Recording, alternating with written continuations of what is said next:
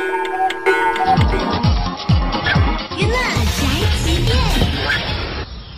欢迎收听娱乐宅急便。白百合陈羽凡终于在上周末回应了出轨事件。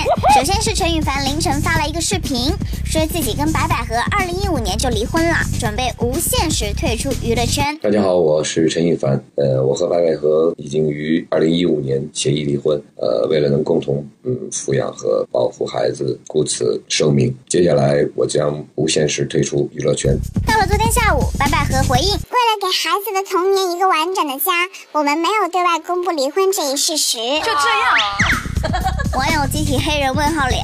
为什么是陈羽凡退出娱乐圈呢？难道不是白百合被拍到吗？不过这也真是高明的洗白手段。这下子白百合就不是出轨，而是和男朋友亲热啦！臭不要脸！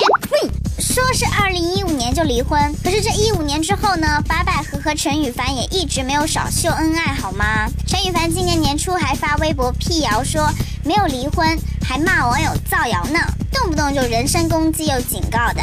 白百合这些年呢，也凭借着好妈妈、好老婆的人设，没少拿各种代言。